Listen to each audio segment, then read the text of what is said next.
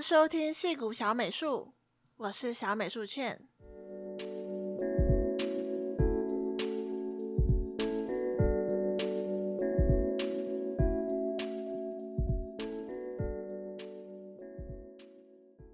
Hello，大家这周过得好吗？我觉得我这周过得还蛮充实的。这周呢，我跟三个，嗯，应该说跟三个朋友。做 information interview，一个呢是我以前呢在脸书写 blogger 的时候的一个朋友，啊、呃，也是我的读者。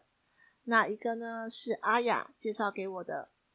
那阿雅呢，她是我一个非常敬仰的学姐。那她也有一个 blogger 叫做矽谷阿雅。我会非常建议呢，大家如果对矽谷的职涯或者是一些求职、美国求职感兴趣的话，可以去搜寻阿雅的部落格。那最后一个呢，是我以前在学校兼职教书的时候的一个学生。在我之后呢，没有教书，他还是偶尔会跟我联络。那他这周呢，就问我一些对他的一些作品，还有一些他未来的一些职业发展规划的问题。其中呢，他们有个人的问题，嗯，怎么说？我觉得他达到了我心中一个很柔软的一个地方吧，应该这么说。那他他的问题大概是这样的，他说呢，他们学校偶尔呢会办一些 career fair，在这段过程中呢，他常常会不知道美国人所谓的一个叫做中文应该叫建立人脉，就是美国人所谓的 networking 的意思，他不知道。呃，要互动到什么程度是 OK 的？简而言之呢，就是他对美国的一个社交距离不是很清楚。那他对此呢，想要请教我，我是怎么看这件事情，跟怎么，嗯、可不可以给他一些建议，那让他下次呢参加这些活动的时候能够做得更好。说实话，我觉得，哦、我不是一个 适合回答这个问题的人，因为。在我在美国的前几年，应该说前面的二到三年，我对这个问题其实是非常非常挣扎的。那那其实也必须要从一个很现实面来说，在美国做设计领域，不管你是想要进入产业界，或者是你想做 freelancing，嗯，人脉呢，这个 networking 其实都非常重要。我觉得这个它的重要性是在作品集之后，但今天就算你有个很好的作品集，而你完全没有任何人脉，那你在这个职业这个道路上也会就是走得蛮辛苦的。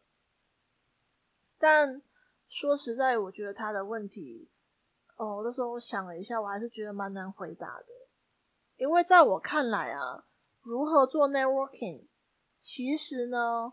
就是在问你要怎么在这个职业领域上生存，什么是你的生存之道？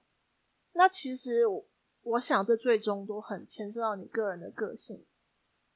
像我以前啊，其实不懂什么叫做美国的 networking，我的想象就非常的平板跟单调。我觉得 networking 就是有很多像这种 career fair 啊，或是像一些研讨会 conference。然后我们要去那边 social 啊，然后要很花枝招展啊，要展现你的人格魅力啊，让别人记得你，让让之后呢，你可能会有一些，例如说内推的机会啊，或者说是换工作的机会啊，可以跳槽啊，可以在一个职业上跟别人互助。这是我以前呢对所谓的美国的 networking 的我的想象。那其实呢，如果以我现在去看的话，我我其实觉得。要如何去做 networking，其实牵涉到三大点。那第一点呢，就是你对你自己的个性上的了解，什么是你个性软软性的一个优势。那第二个呢，就比较现实了，牵涉到你的能力，你有什么是可以被别人所利用，什么可以被别人就是想要可以与你交换的。那第三个，我们做了这么多，我们对自我了解，展现我们的优势。加强我们个人的能力，最后最后，其实我们要建立的就是一个稳定的、长久的、彼此信任的一个关系跟互助网络。那我想这就是 networking 最重要的三大点。那我就必须要就我自己的一个经验去，我怎么找到我自己的优势，跟我怎么在这个产业生存的。这就必须呢要退回到我学生时期，啊，就是我刚来美国那一两年。我当时其实。我不知道是不是我了，还是说很多国际学生都有这个想法，就会很想要了解美国文化，很想要交美国朋友，很想要，呃，能够就是怎么说，更融入这个社会吧，应该这么说。但其实我一开始英文真的讲很烂，甚至别人跟我打招呼我都听不太懂，就是我连跟一个人讲话都很吃力，更别说一群人。当时也会很想要去跟一些美国同学聊天，但后来。都发现大家也是爱理不理的，不过当然也是有些例外，像有些男生呢，他们就会假装他们是想要跟你学中文，但我想大家也知道，哎，这什么意思？那我想这些人也不算。后来呢，我就觉得这样想硬去融入别人的圈子就很没有意思，那我还不如好好的就专注在我的课业上。况且呢，当时我课业上其实。呃，也是很吃不消，所以呢，我就想，那我就好好做作品，把每一个 project 呢都做得很用力，也好好发表我的作品，也非常的就是常常待在 lab 这样子。后来大概到第二个学期，我就发现慢慢会有一些美国同学跟我攀谈，其实他们一开始都是问我一些啊，你这个 project 怎么做的，或是哎，你最近在学些什么，那我都会很仔细的跟他们说。那我觉得也慢慢的就建立了一个信任的关系，像我们会有一些比较 academic 的课，就会需要写一些 essay，写一些文章。那我的同学呢，美国同学们也会帮我看，帮我改，就是有点像这种交换互助的关系。然后到后来，他们有些人会开始跟我讲一些他们小时候的事情啊，或是一些美国文化上的东西，然后会教我他们是怎么长大的。我觉得这也对我对一个美国文化的了解有很大的帮助，或是会跟我分享他们喜欢的电影啊、影集啊等等的。也开始呢，就是有美国朋友，然后开始会有人跟你讲他的心事，甚至有人在我面前哭过。那我觉得这都很珍贵。然后我也不知道是怎么开始的，一直到我那时候其实，嗯，已经快要毕业了。那时候我才从一个。就是一个我们班上一个泰国女生的口中，她跟我说，就是那时候有个美国女生跟她说，她很想要了解我，因为呢，她觉得我在短时间内在我们专业上进步的很快，她觉得或许我以后会有名，她觉得我很有潜力，所以她想要跟我当朋友。其实我那时候听到的时候，我内心是有点受伤，我就会觉得，所以以前。同学会下课找我喝一杯，或者说，他们甚至最后也会把我在圣诞节、感恩节啊这种我没有地方可以去的时候，会把我拎回他们家。我会想说，这些善意是不是都不是真的？那其实我后来去思考，就会觉得，这说实话是人之常情啊。因为其实说到底，人跟人之间所有的关系。其实都是一种交换关系，就算我跟我老公 AJ 也是啊，就算我很爱他，我当时会跟他在一起，也是有他的一些特质，我被他吸引嘛。那我会长久跟他在一起，也是因为我跟他在一起很快乐。那我觉得我跟他在一起，我变成了一个更好的人。那我也想要在情感上支持他，这其实说到底也是一种交换。那我想，我们这个社会其实说实话，就是雪中送炭的人很少，大部分人都是锦上添花。不过，我觉得真的也是可以理解，因为真的没有人有必要要对你好。那应该说，就是我一个，嗯，一开始学生时期就对我之后印象蛮深的，就是我相信，嗯，你要有能力，你要有能够利用的价值。才有办法好好的建立人脉。那呃，时间拉到我刚开始工作的时候，那时候我在一个小公司，嗯，当时呢，我在一个小工作室工作。那在游戏业里的人呢，应该都会知道，我们有所谓的 GDC，就是 Game Development Conference，那真的就是那种一年一度的游戏业的盛事，几乎所有人都参加过 GDC。那 GDC 也是一个非常好的一个 networking 的一个机会。我自己本身是到目前为止完全没有参加过，可是当时我记得我们那个小工作室在 GDC 的时候，就有一半的人请假都去 GDC 了。那他们回来呢，也会常跟我说：“哎，Chen 啊，我真的觉得你也要去 GDC 啊。”他们在 GDC 认识了谁，然后有很多启发。当然，我有些同事也是因为去了 GDC 之后呢，后来的下一个职就是一个职涯的转换呢，到很好的公司，像是一些很好的 Sony 下面的 Studio，呃，例如像 Naughty Dog，或者说是 Ubisoft Studio，就是也是非常厉害啊，大家都很厉害。那他们有些人就是因为去了 GDC，然后认识了人，然后就是有面试的机会，然后加入其他的工作室。那我那时候听着就很心动啊，就会觉得，哎，我这样子不去是不是被 left behind？就是我感觉好像大家都有，我没有这个机会。然后我就跑去跟 AJ 说，啊，我明年我也要参加 GDC。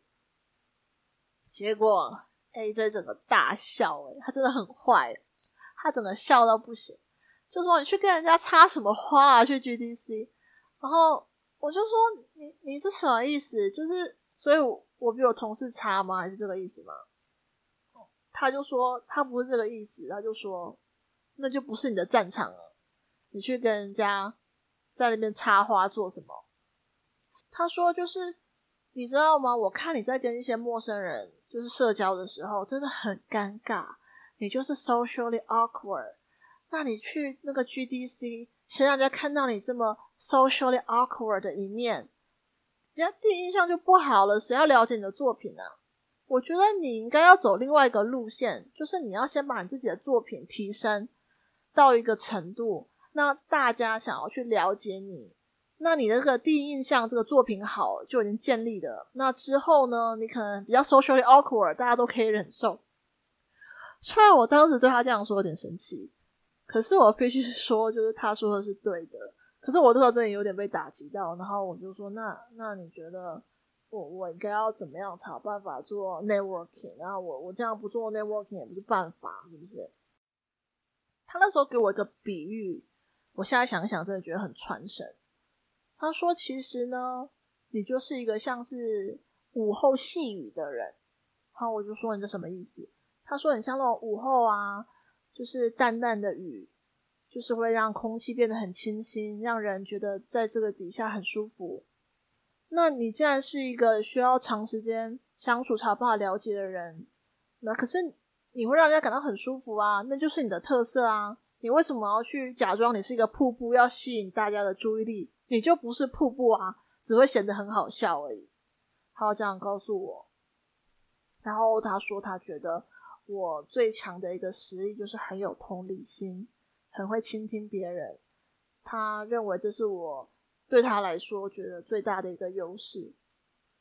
嗯，我那时候想说他同理心，那他真的是好像对 networking 也没有什么帮助。那我真的就只能走另外一个路线，就是把自己能力增强的一个路线。但说实在，我那时候作品也做的不够好。然后呢，我就在思考，然后那时候也有点对 AJ 的话就觉得，或许他说的也不完全是对的。可是我自己之后其实做了很多书籍上的探索啊，然后或是一些自己的一些内在探索吧。那我们现在可以聊一下，就是所谓的个性。那一个个性的大项呢，一般就分成外向跟内向。那外向的人呢，嗯。就是这其实呢，跟你的社交方式没有绝对的关系。有可能一个很内向的人，可其实也会看起来表面上很会社交。这跟你一个人的能量比较有关。就是外向的人，他可以在一个高强度的社交活动感到越来越有活力，就是感觉越来越有精神。那一个内向倾向的人呢，就完全相反，在一个高强度的陌生的社交环境，会觉得自己的精力都被抽干、被抽走。那就那。以这个，嗯，怎么说？就是以这个标准来说，我就是一个很内向的人。我完全没有办法参加 party，参加太久。像我们以前学生的时候，我常跟，哎，就是 AJ 常常被邀请去一些 party，然后他也会拉着我去。那个 party 的时间一般都是从六点到十二点左右，我常常八点的时候就想回家了，所以我常常就觉得很痛苦。有时候 AJ 就想要我陪他陪比较晚，我可能就陪到十点什么，然后就自己回家。可是我就要躺两天，我真的觉得非常非常的累。那对，所以我就很了解，我自己是一个比较内向的人，我很需要我自己独处的时间。我比较喜欢一个人静静的画画，一个人静静的阅读，胜过于去 party 或是跟很多陌生的人，嗯，社交吧。所以我这方面我就是一个内向的人。后来呢，我又看了一些书，啊，发现原来我也是一个高敏感的人。那现在，嗯，我想要跟大家聊一下什么是高敏感。那我我看那本书呢，叫做《高敏感是种天赋》。那他这个书里面呢，就有说到，在当今社会啊，外向者一个嗯，就是比较有那种强者的形象，他们很备受推崇，他们有旺盛的精力、忙碌的生活、发达的社交网络，他们活跃于各种社交活动之中，通宵玩乐、透支精力，好像已经成为现代人的各种常态。但其实呢，并非所有人都如此。与周围的人相比，高敏感者更容易感受到环境的影响，甚至呢，他们会为此痛苦不堪。但是呢，高敏感者也因此拥有不曾被发掘的一些惊人的潜力。那书中呢，也提到心理学家荣格说，高敏感呢，可以极大的丰富人们的人格特点。只有在糟糕或者是异常的状况出现时，高敏感的优势才会转变为明显的劣势。因为那些不合时宜的影响因素，让我们无法进行冷静的思考。书中呢也提到，所谓高敏感的定义呢，一般来说，高敏感者拥有发达的神经系统，我们可以感知到事物细微的差别，对信息。进行更深入的加工。高敏感者拥有活跃的想象力和丰富的内心世界，这意味着他们能够从外部世界接收和感知到更多的信息。那因此呢，会触发大脑里各种概念、想法的建立跟连接。当然，我其实可以理解，就是如果把我们大脑啊想象成一个硬碟，那高敏感的人呢，就是因为当讯息量太多。就会感觉很快就会被充满，然后会觉得不堪重负。这我真的是非常深有体会，应该这么说。但尽管呢，这些敏感的神经系统呢，会带给我们一些烦恼。就例如像我就没有办法跟陌生人社交太久，像我之前做一些媒体业的实习，让我觉得压力好大。那例如说呢，我晚上呢一定要在完全黑暗跟完全安静的环境下，我才睡得着。尽管呢，我们有很多很多的烦恼，但其实呢，也带给我很多快乐吧。就例如说，我能够呃更欣赏一些大自然的美景啊，能够更为一些小说感动，然后或者是说像食物啊，我觉得也可能更美味吧。就很多小事情呢，你都可以带给我极大的快乐。能够更沉浸其中吧。然后那时候书中呢，又有提到呢，高敏感者一般拥有非常高度的同理心跟高度的共情能力，一般也有强烈的责任感和丰富的内心世界。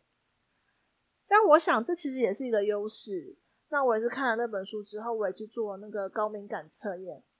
我记得好像说六十分以上就有可能是高敏感族。然后。我当时的分数是一百多分，所以我也是很晚才知道，原来我是内向的高敏感人。那我后来有个测验，我也非常推崇，叫做 MBTI 职业型人格测验，也有一说叫做十六型人格测验。那我测出来呢是 INFJ，也是就是提倡者人格，也叫作家型人格。那这个类型真的非常稀少，只有不到百分之一的人。我也是到那个时候才发现，就是这可能也是为什么我从小就觉得我自己跟周围的环境格格不入吧。就是我真的是一个非常非常怪的人，我这样跟 AJ 说，那 AJ 说你不是怪，你只是很独特，就是他觉得每个人都有自己独特的地方。那当你呢，对你自己越来越了解，你就能够去看到你自己的一些性格上的一些优点跟优势。那这种接纳呢，会带来更多的良性循环。我觉得，当我更了解自己，我不再浪费精神去伪装自己，我不再想要变成别人眼中期待的样子，我也不会想要去特别融入我觉得我融入不了的圈子。那反而呢，能够腾出更多的时间跟精神去做你真正想要根源、你真正想做的事情。然后我发现我也变得更有自信，然后这些体悟也带我走了更远，应该这么说。所以呢，我们好，我们就把时间拉回，就是我决定不参加 GDC 了嘛。那我还是想要，嗯，应该说还是想要建立一些。嗯，就是作品更进步吧，因为当时我就觉得这是我唯一能够走的路。那当时我真的就很不要脸啊，就各种线上社群到处贴我的作品，像是 Polycount，然后一些 Facebook 的一些社团，然后参加 ArtStation 的比赛。说实在，我一开始作品做的很不好，那也没有什么人想理我，那我就是恬不知耻嘛，继续贴，反正也没有关系，我就。创造一些我自己的一些贴文，然后在下面回文，就是做的 working progress 这样子。那大概到二零一五年的时候，我做的一个就是我画的一个手绘材质上了 Polycount 的首页，我感觉好像就有些人注意到我，啊、呃，就开始会有些 freelancing 的机会啊，或者说就像我之前前几集有提到，我参加 R Station 的比赛之后，开始有很多 freelancing 的机会。开始会有人私讯我，问我一些问题，就是问我一些 project 是怎么达到这个效果。当然，我有时候也会分享一些我上了一些线上的网课的一些心得嘛。那也会有人私讯我说：“哎，我我看到你有提到你上这个网课，可不可以跟我分享？”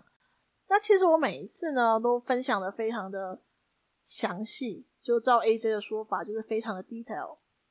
他就说：“你你需要。”就是分享这么多嘛，这也是你自己努力，然后去上课，慢慢累积才有的。你就这样交给别人，甚至有时候我还画一些 pen over，就帮人家做一些 portfolio critique。他就说我真的觉得没有必要，他觉得没有必要啦。然后我就跟他说，其实我觉得我也是受到很多人的帮助啊。啊，我就是也是从就是这些社群需要很多东西，那就感觉是回馈这个社群吧，取之于社群，回馈于社群。后来有一天呢，Kisha 就是我们一个非常有名的 r a r Games 的一个 character artist，他居然私讯我，他居然在脸书上私讯我，他说：“哎，我发现你是个女生哎。”我就说：“对啊，我是个女生。”他就说他有一个私密的社团，是那种一定要邀请你才有办法进去，是从就是从脸书搜寻是搜寻不到的，那就是一个女生的游戏的一个互助的团体，我就被他邀请进这个私密社团。那这个私密社团呢，大部分是美国人，可是有很多欧洲人啊，然后澳洲人，然后他们很多也是想要到美国工作的。那他们就会问一些怎么到美国工作的问题。那我必须说，我在那个社团齁，真的是一个 visa 的专家，就是我是一个外国人嘛，一个外国外劳。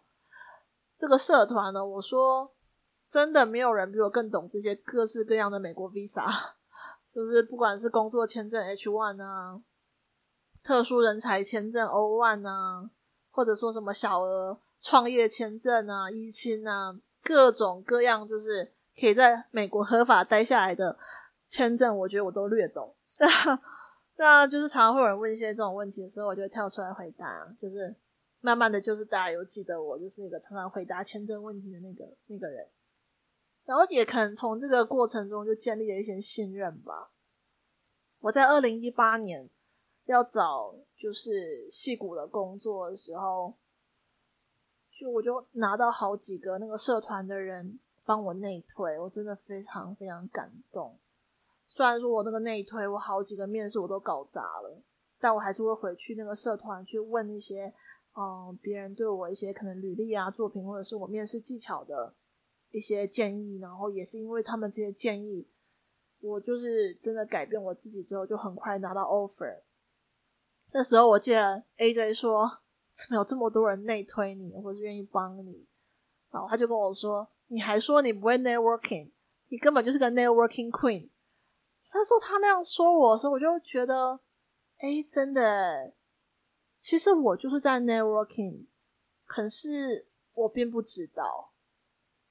然后后来还有一次，就是我在，呃，二零一九年的时候，我被公司裁员，那时候真的觉得天崩地裂，我真的不知道该怎么办。